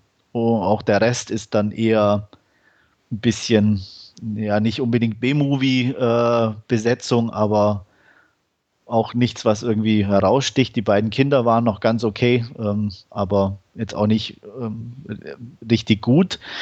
Ganz extrem schlimm fand ich diesen Anführer der Gruppe draußen vor der Tür, hm, wer das Foto, das ich bei meiner Review gepostet habe, sieht, äh, weiß, was ich meine. Äh, nicht nur das Aussehen ist entsprechend, auch diese ganzen Manierismen, die er äh, außerhalb der Tür an den Tag legt, sind extrem anstrengend und auch nicht unbedingt unterhaltsam. Ich war lange am Überlegen, wie viele Punkte ich geben sollte, weil er ist jetzt nicht direkt langweilig, das kann man nicht behaupten. Und es ist es sind ein paar nette Szenen dabei. Es ist ein Home Invasion Movie, was ja äh, per se schon für eine gewisse Art von Spannung sorgt.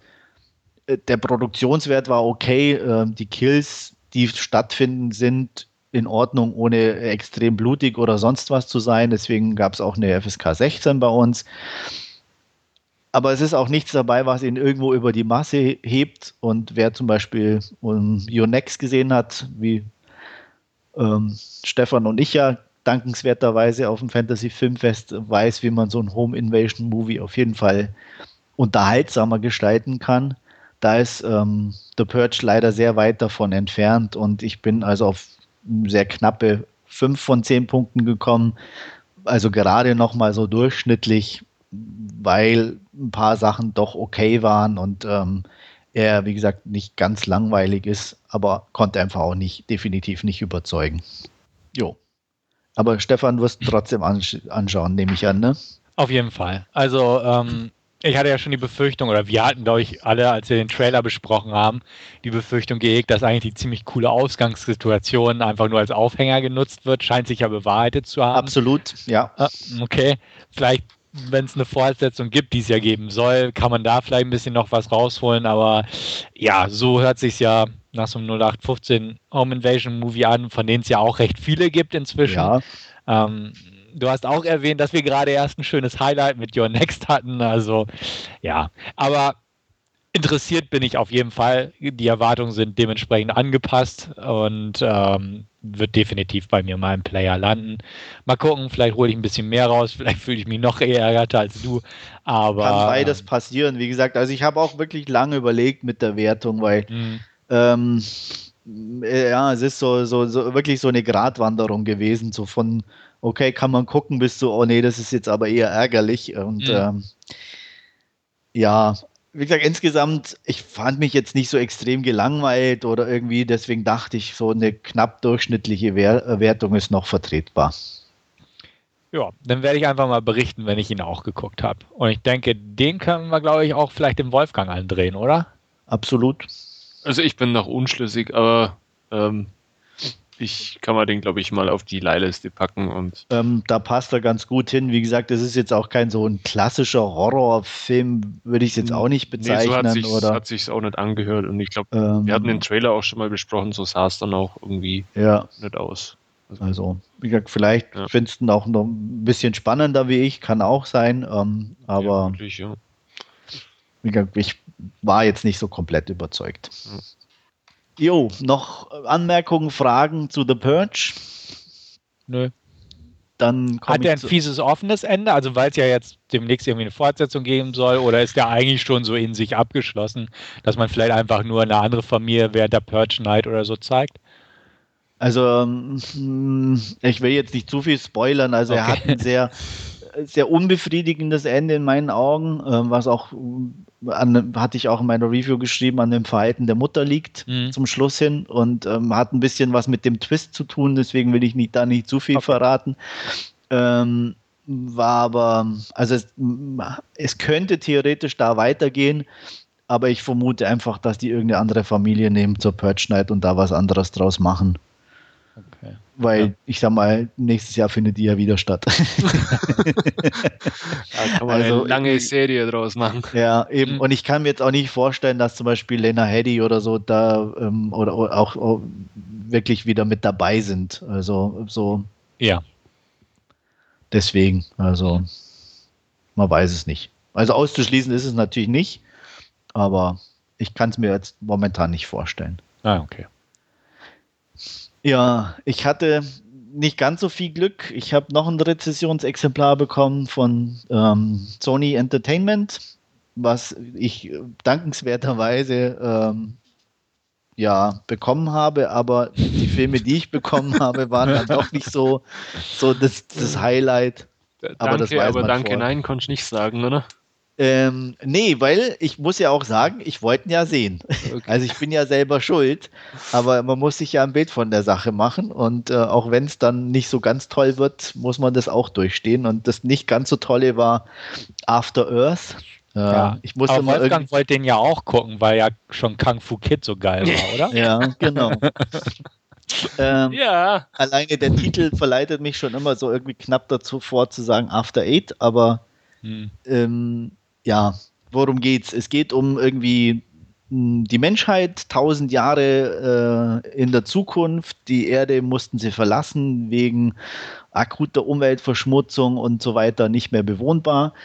Sie leben inzwischen auf einem anderen Planeten, Nova Prime, haben dabei äh, bei dieser Besiedlung Kontakt zu einer anderen außerirdischen Rasse bekommen. Ähm, eine nicht ganz freundliche Auseinandersetzung, die darin gipfelt, dass diese andere Rasse einen ähm, gentechnisch veränderten Jäger geschaffen hat, die Ursa, die zwar blind und taub sind sozusagen, aber aufgrund der Ausdünstungen des Menschen, wenn er Angst hat, diesen riechen können und dementsprechend natürlich schon einige äh, dezimieren konnten. Ähm, es gibt einen sehr guten, natürlich äh, Soldaten, ähm, Cypher Rage, gespielt von Will Smith, der diese Angst überwunden hat und dadurch sozusagen für die Ursa ähm, unsichtbar blieb und ähm, er und andere, die das auch geschafft haben, mehr oder weniger einen ähm, ja, Status quo herbeiführen konnten. Die, diese Fähigkeit, sich äh, der Angst zu entledigen und unsichtbar zu machen, nennt sich Ghosting. Es gibt eine eigene Akademie dafür, wo dieses Ghosting gelehrt wird und die Kampftechniken auch ähm, der Sohn von äh, Mr. Rage befindet sich auf dieser Akademie, wird natürlich von niemand anderem gespielt als Jaden Smith, der Sohn von Will Smith. Mhm. Äh, wir bekommen noch ein paar Smiths hier heute Abend um die Ohren geworfen und zwar ähm, Jada Pinkett Smith und Will Smith haben auch produziert und Will Smith hat auch das Buch geschrieben. Also wer ganz Böses sagen will, es ist ein Familienprojekt, das nur gemacht wurde, damit der Sohn was zum Spielen hat. Ähm, ganz so weit würde ich vielleicht zwar nicht gehen, aber es ist schon sehr offensichtlich, ähm, dass die da alle irgendwie in sich ein eigenes Süppchen gekocht haben.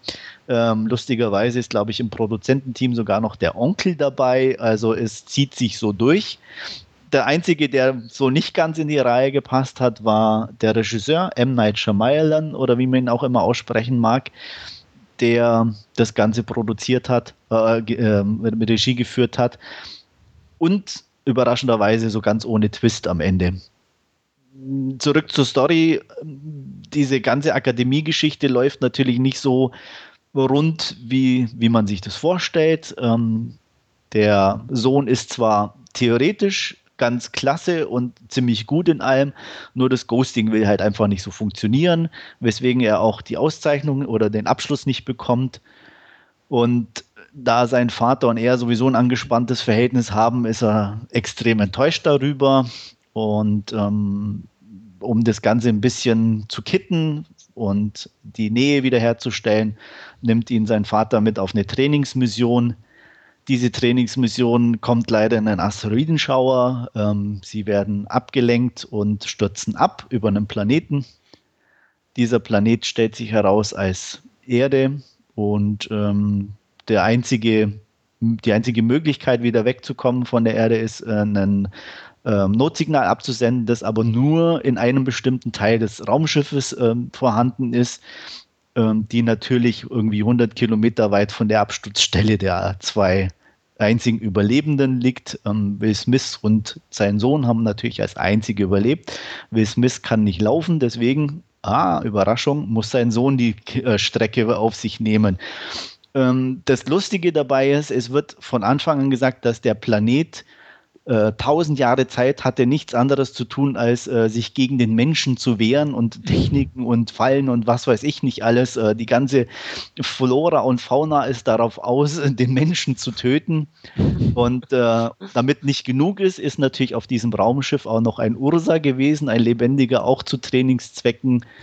Also so das volle Programm auf diesem Planeten vorhanden und jeder, der sowas schon mal gehört hat oder kennt, wird sich jetzt auf einen richtig knalligen Actionfilm freuen mit viel Pfeilen, mit viel bösen Tieren und allem und es kommt nichts. ähm, naja, nichts stimmt nicht ganz. Also es gibt ein Vogel, der, der, den Sohn entführt auf sein Nest als Nahrung für seine kleinen äh, Küken. Oh, bitte. Ja, doch. das Ganze nimmt dann aber auch eine völlig überraschende Wendung, äh, weil diese Küken wollen aufgefressen werden von irgendwelchen äh, ja, Raubtieren und Jaden Smith beschützt die auch noch. Oh ähm, ja, also wie gesagt, und das ist so bis auf den Kampf mit dem Ursa, der dann irgendwann natürlich unausweichlich ähm, bevorsteht, die einzige richtige Gefahr auf diesem ganzen verdammten Planeten. Und es wirkt halt dann im Nachhinein so lächerlich, wenn einem so dieses, äh, ja, irgendwie die Geschichte vorbereitet wird und man hört, hey, dieser Planet, der ist so scheiße gefährlich. Und dann bist du da und hast ein paar nette grüne Bäumchen und so, ein bisschen Dschungel. Es sieht alles nett aus. Also man kann nicht sagen, auch die, die, die, die Special Effects waren okay. Aber das ist halt so enttäuschend. Und im Endeffekt, was dann übrig bleibt, ist halt eine Vater-Sohn-Geschichte. Und ähm, ja, ein leidlich unterhaltsam, nein, nicht mal unterhaltsam kann man nicht, ein leidlich ansehbarer ähm, Film der aber an so vielen Stellen und Ecken krankt, dass es echt schwer ist durchzuhalten. Ich habe durchgehalten, habe ihn ganz angeguckt. Es sind noch ein paar nette Sachen mit dabei, die ihn jetzt nicht ganz abstürzen lassen, aber ähm, mehr wie vier von zehn Punkten kann ich dem beim besten Willen nicht geben. Knappe vier von zehn, wohlgemerkt. ähm, also es war echt enttäuschend. Also nicht, dass ich mir viel erwartet hätte. ich wollte gerade sagen, was hast du erwartet nach dem Trailer? Ähm, okay. Ich weiß es nicht. Also irgendwie hätte ich mir einfach irgendwo, wie gesagt, so eine unterhaltsame Dschungel-Survival-Ding irgendwie Story gewünscht oder halt so, ne? Das, was einfach so die Prämisse an sich war. Aber selbst das ist halt völlig vergurkt worden. Mhm. Ähm, man muss dazu sagen, selbst die, die, die, die Geschichte, die dahinter steht, ist von Will Smith selber geschrieben worden. Und M. Night Shyamalan hat da nur das Drehbuch draus gemacht. Also es ist wirklich eine komplette Smith-Produktion. Und ähm, ja, es ging ziemlich in die Hose. Ja, klingt danach. Ja, also muss man echt sagen. Wie gesagt, optisch ist okay, ähm, kann man angucken. Äh, darstellerisch, ja, mein Wolfgang wird es gefallen.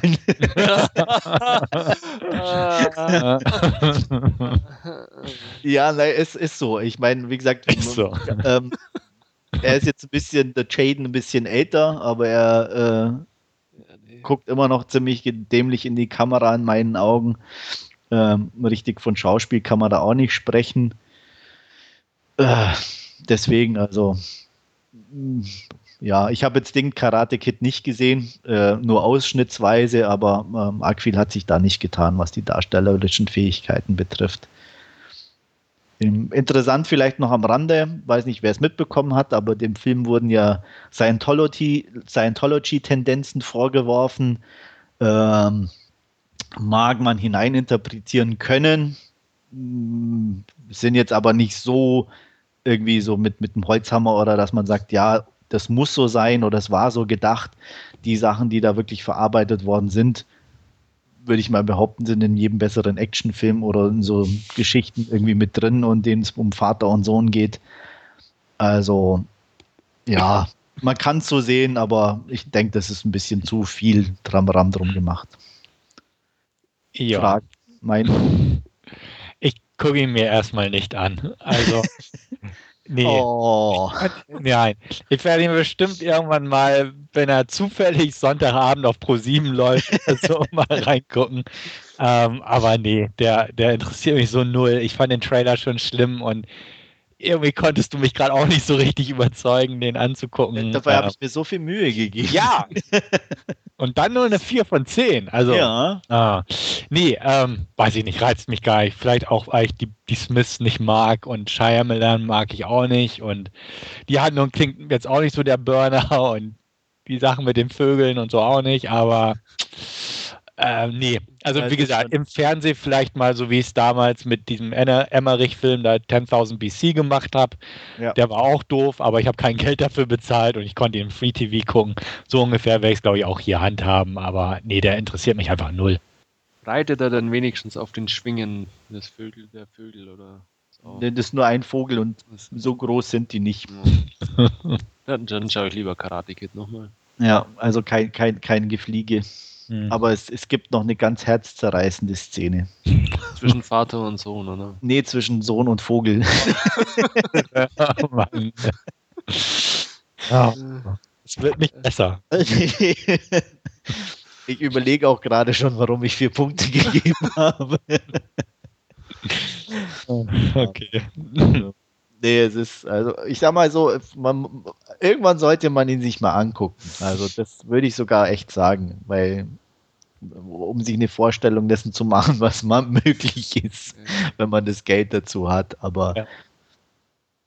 ja, also es ist schon, wie gesagt, also die Ausgangssituation hätte ich echt noch gesagt und er, er fängt sogar einigermaßen okay an.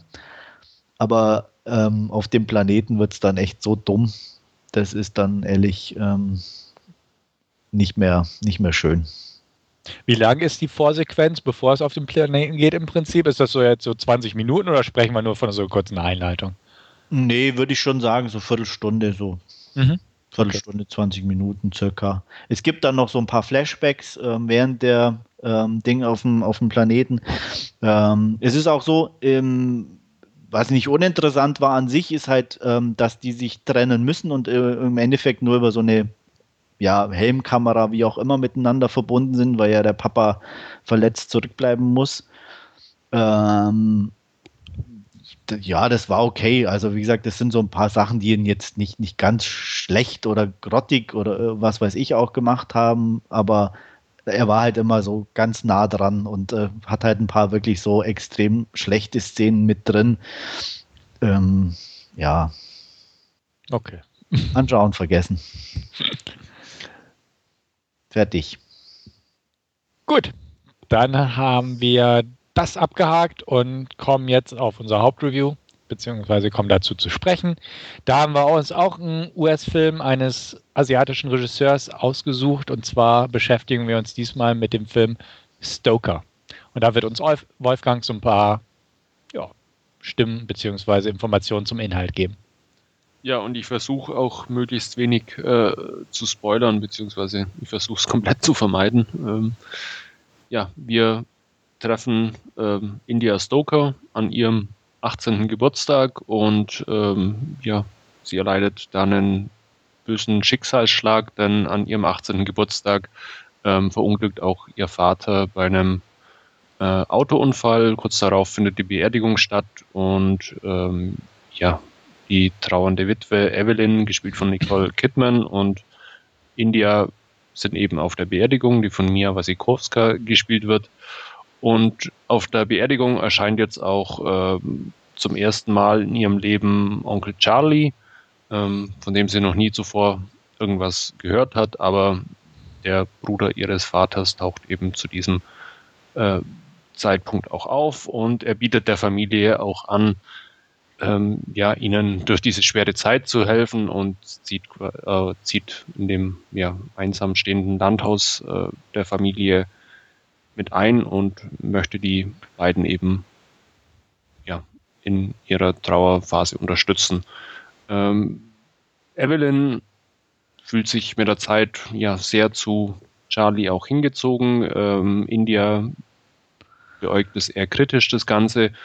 Ähm, ja, so nimmt das Ganze ein bisschen seinen Lauf. Die irgendwann eines Abends erscheint dann auch mal noch die Tante ähm, äh, von, von Charlie zum Abendessen und ja, ähm, das Gespräch kommt ein bisschen auf seine Vergangenheit und ja, die Tante merkt daraufhin an, äh, dass sie Evelyn doch irgendwas im Vertrauen noch mitteilen muss.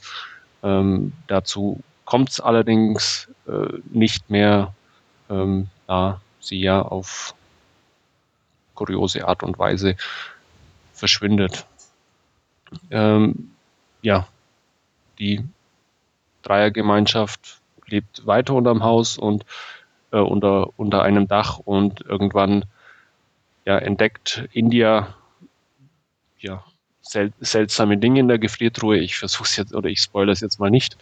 Ähm, und äh, ja, kommt damit äh, quasi gewissen Machenschaften ihres äh, Onkels auf die Schliche, der aber zum gleichen Zeitpunkt ähm, ja auch ihr in, aus einer misslichen Situation heraushilft, ähm, was die Sympathiewerte der beiden ein bisschen äh, nach oben bringt. Und ja, ähm, allerdings ist bei der den ganzen Verwicklungen, die sich daraus ergeben, ähm, doch noch ein bisschen ein anderer Hintergrund gegeben, ähm, der sich im Laufe der Zeit auch vor uns ausbreitet, den ich jetzt aber ebenfalls nicht weiter spoilern möchte. Jo, ähm, fange ich mal an. Ähm, ich bin bekennender Fan von Park Chan-wook, muss man sagen. Ähm, ich habe eigentlich keinen Film von ihm, den ich nicht zumindest gut fand. Und ähm, auch hier, um es mal vorsichtig auszudrücken, bin ich auf der eher positiven Seite, aber muss ich auch gleich einschränkend sagen, trotzdem leicht enttäuscht gewesen. Ähm, er ist optisch sehr interessant, klasse gemacht. Ähm, mir gefallen die Bilder. Ich mag die Art und Weise, wie es inszeniert ist. Aber ich fand die, die Story an sich irgendwie nicht, nicht direkt packend oder, oder irgendwie interessant genug. Und ähm, da haben alleine auch dann die Bilder nicht so wirklich geholfen, ja, das irgendwie ein bisschen anzuheben, sage ich jetzt mal. Ich bin auch nicht so ganz glücklich, muss ich sagen, mit der Hauptdarstellerin Mia Wasikowska. Ähm, ich mag die eigentlich, aber auch hier, weiß ich nicht, hat sie mich nicht so hundertprozentig überzeugt. Ähm, ich kann nicht, nicht mal, oder ich habe mir überlegt, woran es liegt. Ich habe jetzt auch erst einmal geguckt. Ich werde sicher definitiv nochmal gucken. Ähm, und auch die Rolle des Onkels Charlie, äh, mir fällt jetzt der Darsteller gerade nicht ein. Matthew Good. Genau. Ähm, war, war gut, aber auch bei ihm hat mir irgendwie was gefehlt. Äh, und ich, wie gesagt, da bin ich bei beiden am überlegen, was es ist oder ob es an der Story selber liegt, dass mich das irgendwo nicht so überzeugt hat, aber da, da fehlte mir irgendwas. Ich weiß nicht, steigt da einfach mal ein und erzählt mir, wie es euch da so ging. Also, ich habe den Film ja jetzt schon zweimal gesehen. Ich hatte ihn damals auf den Fantasy Filmfest Nights erstmalig gesehen. Ich glaube, das war im März. März, ja. Genau. Und jetzt nochmal daheim auf Blu-ray und ähm, ich mochte ihn beide mal sehr gern, muss ich sagen. Ich gebe dir recht, ist definitiv ein Fall von Style of a Substance, auf jeden Fall. Aber ich fand es sehr schön gemacht und ähm, eigentlich auch so von den Darstellern hatte ich überhaupt keine Probleme damit. Also ich fand auch, beide haben, also alle drei Hauptdarsteller fand ich, haben das sehr gut gemacht und ich mochte ehrlich gesagt, ja, Mia Wasikowska in diesem Fall ziemlich gut in der Rolle. Also deswegen bin ich leicht verwundert angesichts deiner Meinung. Ähm, ich hätte mich natürlich jetzt gefreut, wenn du es erklären könntest, warum ja, du sie nicht so gerne mochtest. Ich weiß, also, ich, ähm, sag, ich, will, ich, will, ich hatte ja gesagt, ich weiß nicht, auch nicht, noch nicht genau, ob es, mhm. also, ob es jetzt an der Story an sich lag, dass ich die, die, die, die Rolle nicht so, so, so ganz toll fand, oder wirklich an ihr, an der Darstellungsweise, das weiß ich noch nicht. Aber so ja. ganz weiß war, war ich nicht drin irgendwie. Okay. Doch, also da hatte ich keine Probleme mit. Auch ich fand, Matthew Good hat das sehr gut verkörpert. Ähm, einfach von der Art her, von der Mimik, von der Gestik, von seinen Blicken, ähm, von der Ausstrahlung, die er wahrscheinlich auf Frauen hat, so von der Art her ähm, dieses Adrette und so weiter, fand ich das wirklich gut gemacht. Ich hatte gelesen, vorher sollte eigentlich Colin Firth die Hauptrolle, also diese Rolle spielen. Den, den sehe ich zum Beispiel da gar nicht. Also weiß ich nee. nicht, der hätte die ganze Rolle komplett anders angegangen werden müssen. Ich fand, er bringt das einfach gut rüber. Auch Nicole Kidman fand ich sehr gut. Äh, muss ich sagen, da, das war noch die einzige irgendwo, wo ich sage, das war, ja, hat, hat gepasst. Mhm. Okay. Ähm, zum Regisseur auch ein, zwei Worte. er konnte mich nicht enttäuschen im Vorfeld, weil er mich bisher noch nie so begeistern moch, äh, vermochte. Kenne ein paar seiner Filme, unter anderem natürlich Old Boy. Aber ja gut, man weiß, ich bin nicht so ein Fan dieser asiatischen Filme. Dementsprechend, ich weiß, dass sie gut sind und ich kann es auch irgendwo sehen, aber wirklich begeistern konnten sie mich bisher noch nicht. Ich glaube, zwei oder drei habe ich bisher von ihm gesehen. Ähm, dementsprechend war ich eigentlich ganz froh, ihn mal auch auf amerikanischem Terrain erleben zu dürfen, was meinen Sehgewohnheiten deutlich mehr entspricht. Und ähm, dadurch ist das vielleicht auch einfach zugänglicher für mich gewesen. Hätte das, wäre das Ganze als asiatische Produktion umgesetzt worden, hätte ich es wahrscheinlich weit weniger reizvoll gefunden, das Ganze. Aber so jetzt auch von der ganzen Art her, von dem Setting her und so weiter und so fort, mochte ich es einfach. Und die Kameraarbeit fand ich toll. Und man hat das Gefühl, also, das ist alles super durchdacht worden. Ähm, die Licht, Schatten- und Farbkonzepte, die dort äh, benutzt wurden, waren einfach klasse. Auch die Sounds, also beziehungsweise die, die, die Klanguntermalung waren toll. Der Soundtrack war klasse. Der Soundtrack war klasse, das Klavierduett war klasse und solche Sachen. Ähm, ein paar schöne Kameraspielchen einfach drin, die man als Spielchen sehen könnte, aber die bestimmt irgendeine gewisse Bedeutung haben. Teilweise kann man sich so ein bisschen denken, was damit gemeint wurde, aber manchmal auch nicht. Ähm, klar gibt es ein paar Übertreibungen, ähm, wo einfach zu viel Style of a Substance ist, wo ich den Sinn vielleicht auch nicht entdecken mochte. Ähm, zum Beispiel einfach diese Überblendung, wo das Ei genau die Position des Auges einnimmt von India, wo so ein Ei hochgehalten oder gehalten wird und dann überblendet das und das ist genau im Auge von Indias zu sehen. Ähm, fand ich irgendwie, weiß ich nicht, habe ich nicht so geschnallt, hätte ich fast gesagt, aber ähm, sonst fand ich einfach toll. Also äh, manche Sachen haben einfach keinen Sinn, außer toll auszusehen, behaupte ich einfach mal, wie als sie auf dem Bett am Anfang liegt und die Schuhschachteln um sie herum einfach so in diesem Halbkreis aufgereiht sind. Es sieht einfach toll aus, hat, glaube ich, keinen tiefer, tieferen Sinn. Ähm, ja, tieferen Sinn gibt es garantiert. Ähm, ein paar Sachen kann man ja auch schon aus dem Titel ableiten. Äh, Stoker heißt ja Anheizer übersetzt und er bringt ja auch im Prinzip äh, nicht nur das Blut der Damen in Wallung, sondern äh, ja, heizt, heizt die Situation dort in der Familie auch an. Man kann sagen, theoretisch äh, gibt es Connections zu Bram Stoker, ähm, einfach von der Art her grundsätzlich Sexualität, äh, Sexualität, äh, Begierde, Gewalt und Tod ist ja auch definitiv was, was damals von Stoker, von Bram Stoker mit in Dracula genutzt wurde. Ähm, ja, und solche Geschichten einfach. Also er ist ja auch nie, also er ist kein Vampir, so viel kann man schon spoilern, weil es kein Spoiler ist. Aber er, er kocht wunderbar, die tollsten Gerichte, er isst sie aber nie, also man sieht ihn nie essen und solche Geschichten. Ähm, fand ich eigentlich so nette Details einfach. Äh, klar, kann sein, dass das alles arg oberflächlich ist oder einfach nur so einfach pseudo-clever, kann man auch vielleicht behaupten. Ähm, aber ich fand es nett, einfach zu registrieren, dass da sowas da ist und dass es einfach nicht so da dahin gedreht wurde, sondern dass man sich viele Gedanken gemacht hat, irgendwo auf bestimmten Ebenen, sowohl ein bisschen inhaltlich. Ähm, die vielen Hitchcock-Anspielungen sind auch ganz klar. Uncle Charlie, definitiv äh, eine Hitchcock-Geschichte von damals. Ähm, ich komme doch, ähm, ich komme gerade nicht auf den Namen von dem Hitchcock-Film, wo er auftauchte, der Onkel Charlie. Ich glaube, das war äh, Shadow of the Doubt. Ich bin aber gerade nicht so sicher. Ähm, auch da sind so ein paar Anspielungen. Ähm, ja, es wirkt halt so ein bisschen so Hitchcock-esque, das Ganze. Mir gefiel er. Ähm, jetzt gebe ich auch mal an Wolfgang ab, damit er auch was zu sagen hat.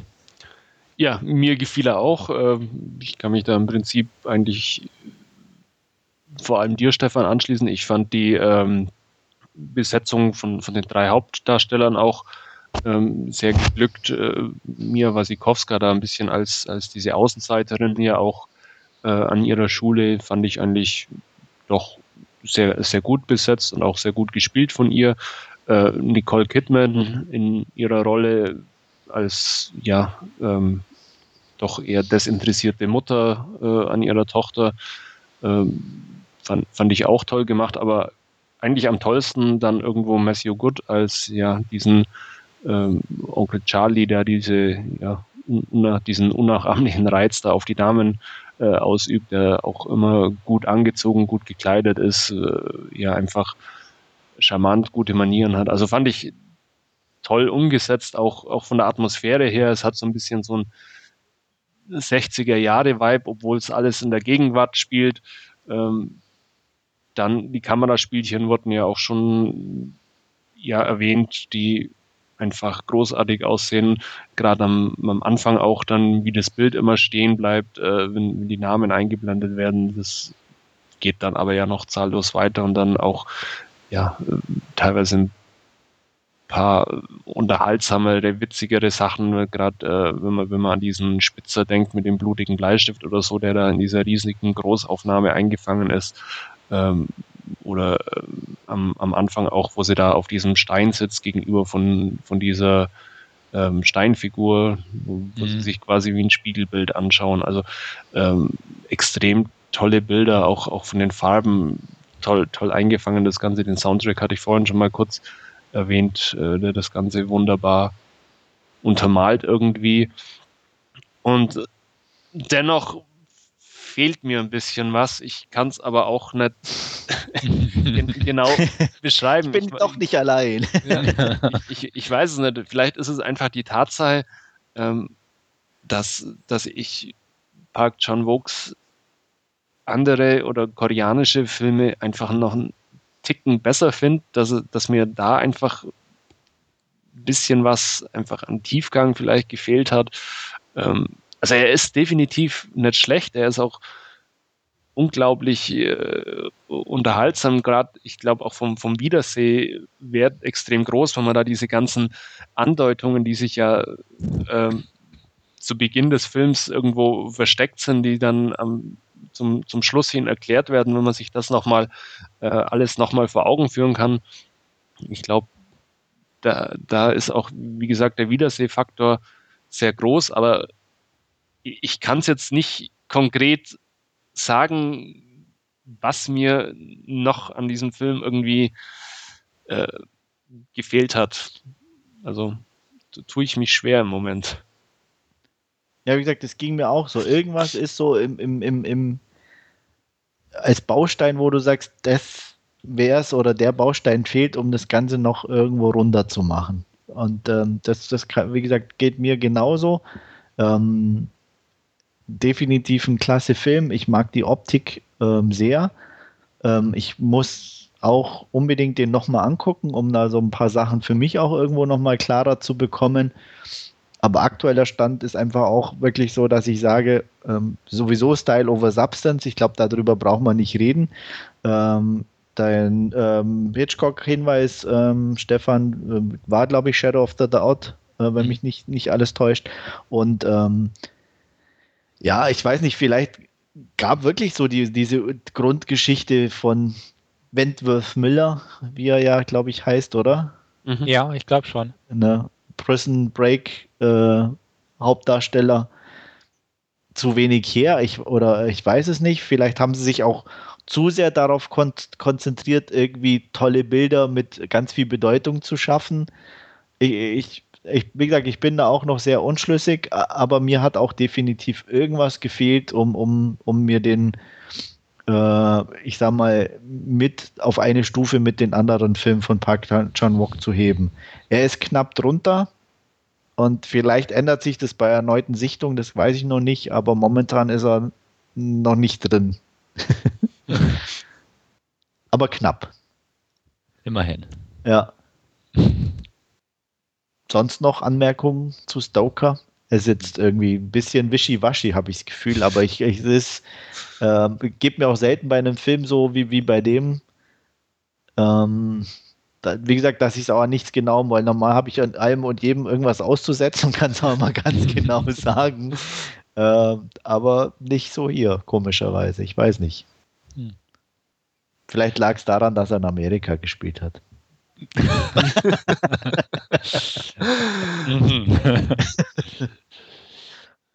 ja, okay. Ähm, nö. Also ich habe nichts mehr zu sagen. Ich denke, was ich sagen wollte, habe ich gesagt. Äh, erinnerte teilweise so ein bisschen an den talentierten Mr. Ripley, auch fand ich. Ich weiß nicht, ob es dann nur mir so ging, so mit diesem Onkel Charlie als Lebemann und dann doch. Ja, äh, ich, ich sag mal, vielleicht auch von dieser kühlen Ausstrahlung ja. her. Mhm. Dieser, die, die, das, da würde ich es unterschreiben. Ähm, dann der dunkle Hintergrund, der dann irgendwann. Ja. Wobei ich zumindest, also ich kenne das Original nicht, aber das Remake von Mr. Ripley fand ich schon extrem langweilig. Muss ich auch dann auf jeden Fall zehnmal lieber Stoker. Ja. Ich fand es auch nett, einfach zusammengewürfelt. Also im Prinzip hat man ja so, ähm, was weiß ich, dysfunktionales Familiendrama auf der einen Seite, ein düsterer Mystery-Psychothriller und Coming-of-Age-Geschichte von der India und so. Ja. Ich fand ich eigentlich sehr schön verwoben. Also, das ist ähm, absolut, ja. Genau, so dieses, dieses Gothic-Horror in Anführungsstrichen, auch dank dieser Südstaaten-Atmosphäre. Ich weiß gar nicht genau, wo das gedreht wurde oder so. Ähm, ich glaube, Tennessee An war das irgendwo. Irgendwie sowas. Einfach, äh, Wolfgang, du hast es, glaube ich, gesagt. Es halt so ein, so ein ja, ich, hatte so, du hast, glaube ich, gesagt, so ein bisschen 70er Jahre Vibe. Ähm, ich hatte ja, auch so das Gefühl, 60er, ja, 70er Genau, einfach so ein bisschen, ja. so ein bisschen zeitlos irgendwo. Ne? Von den Frisuren, die wirken so ein bisschen altmodisch und so klar. Auch die Kleidung glaub, ist irgendwie sehr altmodisch ja. in, in dieser Zeit irgendwie. Und wenn, wenn da die, diese Szenen an der Schule oder an dem Diner nicht gewesen mhm. wären, ich glaube, dann könnte man den auch, auch beliebig in diese Zeit schieben. Genau, also das mache ich auch damit. Ich glaube, ein Handy kommt auch irgendwie drin vor, meine ich, äh, ja. äh, Erinnerung zu haben und solche Sachen. Also auch, ja, die ganze Ausstattung und so. Also wie gesagt, die Optik ist sowieso toll von der Ausstattung über die Kameraarbeit und ähm, ja, die Eröffnungssequenz allein hat mich so ein bisschen an Terrence Malick erinnert, muss ich sagen, so mit dem Feld und dem Voice-Over und so ein Kram. Ähm, fand ich schon sehr schön. Und Clinton Mansell hat ja den Score gemacht, der ja auch Black Swan und Requiem for a Dream und die ganzen Darren Aronofsky Sachen gemacht hat. Ja. Ähm, einfach gut. Also so audiovisuell sehr, sehr schöner Film. Inhaltlich ein bisschen weniger gut. Aber ja, kann auch vielleicht, wie Andreas es ja auch schön sagte, dran liegen, dass ähm, der Wentworth Miller einfach bislang vorher kein Drehbuch veröffentlicht hat oder so und da vielleicht nicht ganz so der ausgefeilteste war. Ja. ja habe nochmal nachgeguckt, auch in meine Kritik, die im Forum ist. Ähm, äh, Aaron Crescinda Wilson hat das Drehbuch nochmal überarbeitet, hatte ich auch geschrieben. Die hat da schon ein paar mehr Erfahrung. Ähm, die fand ich einmal, hat ein paar nette Drehbücher gemacht zu bestimmten Filmen. Aber das, das kann durchaus sein, dass da einfach so ein bisschen ähm, die, die Schwachstelle ist und dass man das mehr oder weniger einfach sehr schön überdeckt hat, sagen wir es mal so mit Optik und so. Ja. Wertung? 8 ja. von 10. Ich schwanke so zwischen 7 und 8. Also ich bin momentan bei einer 7 mit Tendenz nach oben, abhängig, wie gesagt, von der erneuten Sichtung. Mhm. Also nicht so weit weg. Ja. Ähm, aber ja, wie gesagt, es ist. Ich, ich werde auf jeden Fall berichten, wenn ich weiß, woran es liegt. Dann machen wir eine neue Ausgabe. Ja. ja.